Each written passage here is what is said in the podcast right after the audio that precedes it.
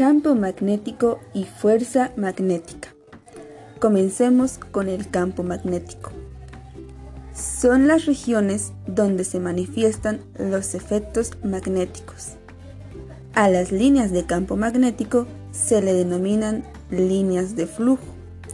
Estas son utilizadas para visualizar dichas líneas. Su dirección la indica el polo norte y es posible encontrarlo gracias a la aguja de la brújula. Cabe mencionar que el campo magnético en cualquier punto es tangencial y su intensidad es proporcional al número de líneas por unidad de área que pasa a través de una superficie perpendicular a las líneas. El campo magnético terrestre es natural, el cual tiene una forma parecida a la que produce un imán común.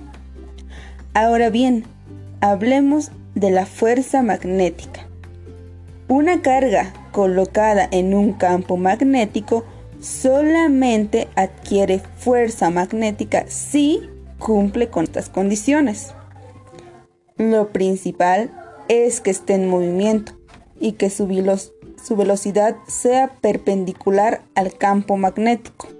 Si esta es paralela o antiparalela, no hay fuerza magnética.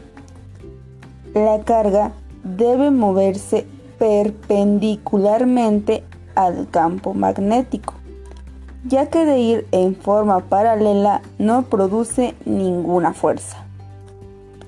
Entonces, es así como magnitud del campo magnético se determina de la siguiente manera. Campo magnético es igual a la magnitud de la fuerza magnética sobre una carga de prueba positiva que multiplica su velocidad por el seno del ángulo. La unidad de intensidad del campo magnético dentro del Sistema Internacional de Unidades es el Tesla. Este nombre fue puesto en honor al ingeniero estadounidense Nikola Tesla. Así pues, en un Tesla una carga de prueba unitaria se desplaza perpendicularmente al campo magnético con una velocidad de un metro por segundo, que experimenta una fuerza de un newton. Sin embargo, hay que considerar que hay veces que el campo magnético es menor a un Tesla en este caso, se utiliza la unidad Gauss, aunque no es del Sistema Internacional de Unidades.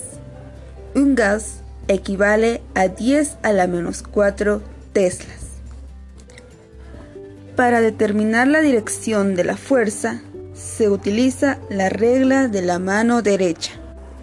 En esta regla es como si la palma abierta de la mano derecha empujase a la carga positiva en dirección a la fuerza magnética.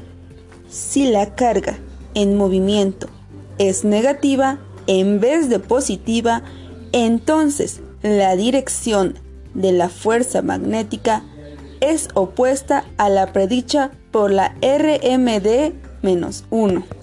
Es así pues como concluye este pequeño resumen de la fuerza magnética y el campo magnético. Muchas gracias.